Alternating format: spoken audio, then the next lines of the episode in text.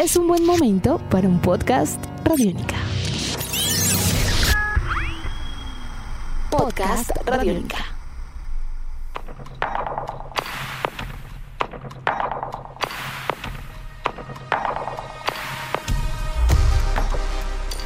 Amigos de Radiónica, sean bienvenidos a una nueva entrega de En Descarga Radiónica, el podcast, un espacio en el www.radionica.rocks donde traemos lo más destacado del programa En Descarga Radiónica, que ustedes pueden escuchar de lunes a jueves a partir de las 11 de la noche. Mi nombre es Iván Zamudio, arroba Iván Zamudio 9 en Twitter y es un placer eh, compartir con ustedes todas estas experiencias y todos estos viajes alrededor de todos estos mundos que nos encantan y que nos fascinan dentro del cine, la televisión, los cómics, los videojuegos y mucho más.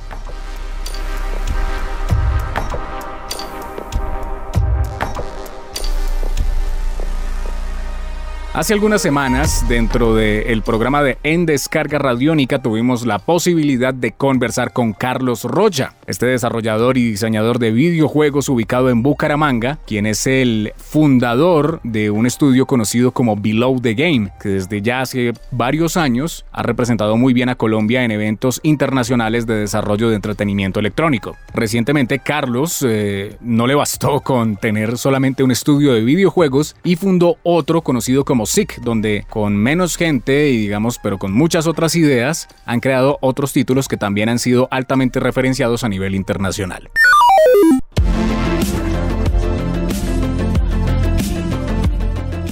Así que conversamos con Carlos Rocha y le preguntamos, por supuesto, cómo es que se dio el inicio de esta historia alrededor del desarrollo de videojuegos, cómo es que él empieza a crear videojuegos en nuestro país hace ya tal vez 10 años, creo, más, cuando descubrí que pues no solamente me gustan los videojuegos, sino que me gustan muchas otras cosas, hice con los videojuegos combinar muchos de esos gustos que tengo, porque los videojuegos combinan música, combinan guion, combinan actuación, de cierto modo son como una película en la que uno es el protagonista. Pensando en eso, eh, desde la universidad pertenecía a grupos de investigación que buscaban cómo hacer videojuegos. Una vez salí de la universidad, monté una empresa, Below the Game, mi primera empresa, donde la enfoqué, por supuesto, en hacer videojuegos. Empezamos a hacer videojuegos publicitarios, educativos, realmente no funcionó. El mercado local es súper difícil. Hasta que empezamos a exportar nuestros productos y nuestros juegos. Y eso realmente fue lo que hizo que tuviéramos tanto éxito. Que la verdad nos ha ido bien en el exterior, tenemos clientes interesantes y hemos trabajado haciendo nuestros propios juegos. Entonces, eso ha sido pues, un tremendo logro para mí y para los equipos con los que trabajo.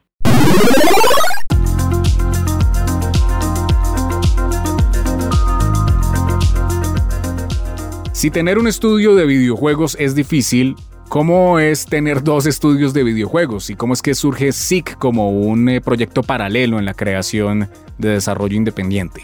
De hecho, imagínate que los últimos premios que nos ganamos en San Francisco se ganaron con TIC. Es que TIC, en lo que se diferencia de the Game, pues para empezar, eh, es que TIC es una empresa muy pequeña, ¿sí? Somos cuatro personas. Pues digamos que Below the Game es como mi trabajo de día y TIC es como mi trabajo de noche. Entonces, como no tengo suficiente con hacer juegos durante el día, a veces cuando tienes una organización, eh, eh, trabajas en una organización, pues que igual tampoco es tan grande, somos 14 personas en Below the Game, pero se siente mucho más los procesos toman mucho más tiempo, las cosas requieren mucho mayor tiempo para desarrollar cualquier cosa. Yo quería hacer como más experimentación, quería hacer proyectos más extraños y encontré un par de gente con la que dije, oiga, podemos hacer cosas súper interesantes muy rápido, porque son personas súper talentosas, pero son pocos. Eh, yo dije, bueno, esto tal vez no, no tenga que trabajar tanto eh, al principio y pueda crear todas estas ideas que tengo. Porque, por ejemplo, en Below the Game llevamos dos años trabajando en Heinrich y hay muchos momentos donde yo no tengo que trabajar en Heinrich, donde, por ejemplo, eh, al final es solo QA, pues digo, entre comillas, es solo QA, pero es decir, en diseño ya no tenemos que hacer tanto, entonces, pues yo quiero seguir creando. Por eso fue que decidí intentarlo un poco más.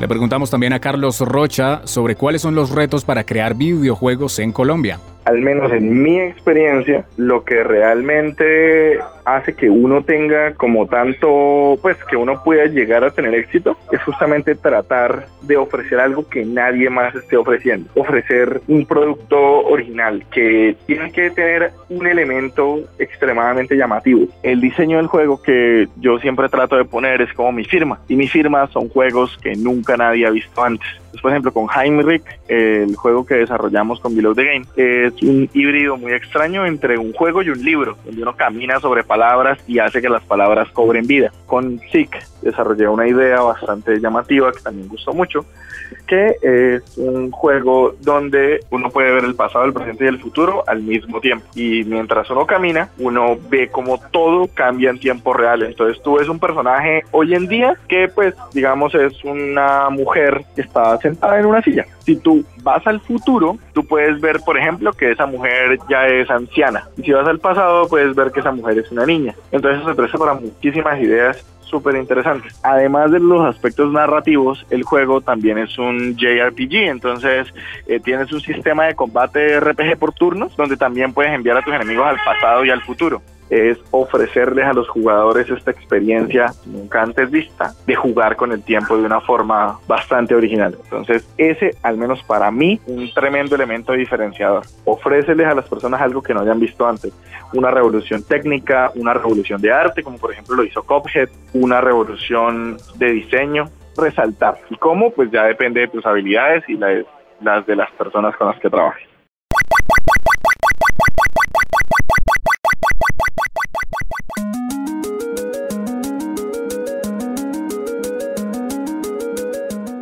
También le preguntamos a Carlos sobre cuál es el panorama actual en la creación de videojuegos en nuestro país. Pues bueno, pienso que Colombia ha avanzado muchísimo. Conozco a muchos estudios en Colombia y sé que hacen productos de muy alta calidad, juegos a un nivel muy significativamente superior a lo que solíamos tener hace 10, 15 años. Que, que es que la industria es muy joven en el país todavía, por lo que pienso que eso, por supuesto, no nos permite tener como una historia larga sobre la cual evaluar, pero el momento actual de la industria colombiana pienso que, que está muy bien. Eh, hace poco compraron un estudio colombiano, lo cual me parece fabuloso. Hemos recibido con Heinrich varias nominaciones a nivel internacional que demuestran la calidad del juego. Hay muchos juegos que se están lanzando, se han lanzado muchos juegos colombianos recientemente, se van a lanzar más próximamente y eso la verdad me parece fabuloso porque lanzar juegos es primero un primer paso fundamental para que la industria colombiana empiece a tomar mayor relevancia en el mundo. Igual, no es suficiente con decir este juego salió en Colombia y es chévere. No, hay que decir este juego es bueno independientemente de donde sea. Nosotros estamos construyendo nuestra propia experiencia, que desde cierto punto de vista es mucho más puro, es mucho más natural de las ideas que salen de nosotros, pero pues nos ha tomado un poco más tiempo de llegar pues a calidades mucho más reconocidas a nivel internacional. Pienso que nos falta un poco de, más experiencia, de más exposición, pero lo estamos logrando de más confianza también, que a nivel internacional tengan más confianza en los estudios colombianos. Eso siento que también nos ha tomado mucho tiempo, o sea, ha ralentizado el proceso de aprendizaje, porque como no tenemos aún un hit colombiano, o sea, no tenemos aún el juego hecho en Colombia para que todo el mundo esté como más tranquilo y diga, ah, sí, los estudios en Colombia hacen juegos de muy alta calidad, porque han salido buenos juegos, pero no tienen un gran reconocimiento a nivel internacional. Entonces nos hace falta esa validación. Pero estamos en el camino y lo estamos logrando y creo que los estudios actuales colombianos tienen la calidad para lograrlo, pero creo que no está lejos. Dentro del trabajo que han desarrollado en Below the Game hay algo que reluce y es que no solamente es una compañía que crea videojuegos para dispositivos móviles o ha creado videojuegos para dispositivos móviles o para computador. Recientemente ellos han estado trabajando en la creación de títulos para consolas como PlayStation. Le preguntamos a Carlos qué significa crear videojuegos para consolas domésticas primero pienso que también es un, deseo, pienso que también es un, ha sido un objetivo. De hecho, sinceramente nos sentimos más cómodos trabajando en consola. Sí, ha sido increíblemente más difícil. Ha sido un proceso fuerte técnicamente hablando, pero lo ha valido. Ha sido impresionantemente más, más satisfactorio para, para nosotros como estudio, porque en particular a nosotros nos gusta mucho trabajar en consola. Conlleva una decisión grande, sí que es invertir más tiempo, más recursos, más esfuerzo sé que publicar hoy en, en, móviles es extremadamente difícil para tener éxito también, o sea, requiere unas inversiones increíblemente altas. Hemos buscado el apoyo de aliados que han creído en nosotros y nos han permitido lograr esos lanzamientos, que el 19 de junio vamos a lanzar por fin nuestro juego en consolas y empecé. Conseguir que crean en nosotros ha sido también muy difícil.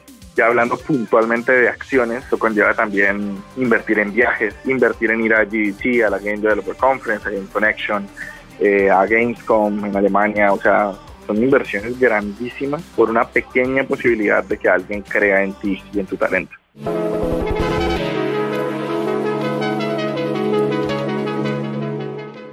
Adicionalmente, también le preguntamos a Carlos acerca del lanzamiento de Heimbrick, uno de los juegos más importantes que ha desarrollado Below the Game en toda su historia ha sido una travesía increíble, han sido muchos años desde que tuvimos la primera idea, porque es que de hecho Heinrich no es el, como el primer juego que usa esta mecánica, el primer juego de hecho se llama World Warrior, el que, no mentiras, inclusive el primer juego se llama Story Hero, se pueden encontrar con el juego todavía hoy en día en Congregate, era un juego gratis de Flash que hicimos como en una semana y, este es súper cortico, dura como 5 minutos. Luego hicimos como un update llamado Watch Warrior, mucho más bonito, mucho más, pues un poquito más grande, duraba como 15 minutos. Imagínate, eso fue hace como 4 años que lanzamos ese, ese juego y hasta hoy que tenemos la versión, entre comillas, definitiva de esa mecánica, de la mecánica de caminar sobre palabras. Estoy increíblemente orgulloso de todo el equipo, ha sido un trabajo muy fuerte, pero estamos súper satisfechos con el resultado. Es un juego de alrededor de 6 horas, lo cual a mí en particular me genera muchísimo orgullo hacer un juego enfocado en narrativa de 6 horas de juego, con puzzles súper interesantes, con boss fight, con una historia muy engaging. Heinrich se llama, va a salir en 6 idiomas, entre ellos español e inglés, lo cual fue un, también un desafío gigantesco y monumental porque nuestro juego depende mucho del lenguaje, de las palabras. El gameplay depende del lenguaje. Espero que a la gente le guste, que la gente lo compre. El estilo de arte es absolutamente fantástico, pues para mayores de edad, porque el juego es súper violento y súper gory. Entonces, pues genera como un contraste súper interesante en un juego de tanta narrativa, como tiene también muchos elementos de comedia. Fue súper, súper interesante hacer eh, y espero que a la gente le guste, la verdad.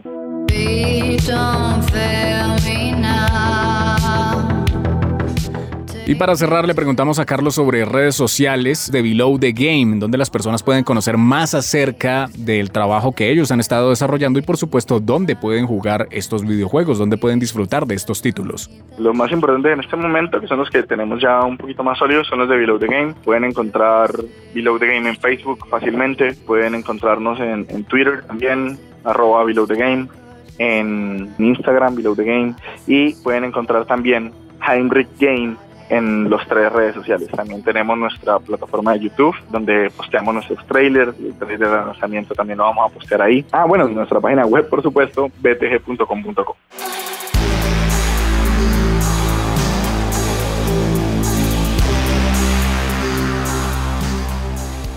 Esto fue en Descarga Radiónica, el podcast, un espacio en el www.radionica.rocks donde ustedes pueden conocer diferentes contenidos que hemos tenido en el programa Al Aire que se emite de lunes a jueves a partir de las 11 de la noche.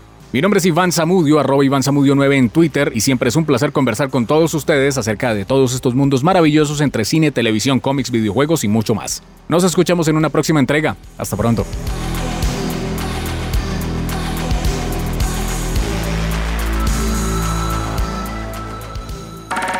Nuestros podcasts están en radionica.rocks, en iTunes, en RTVC Play y en nuestra app Radionica para Android y iPhone.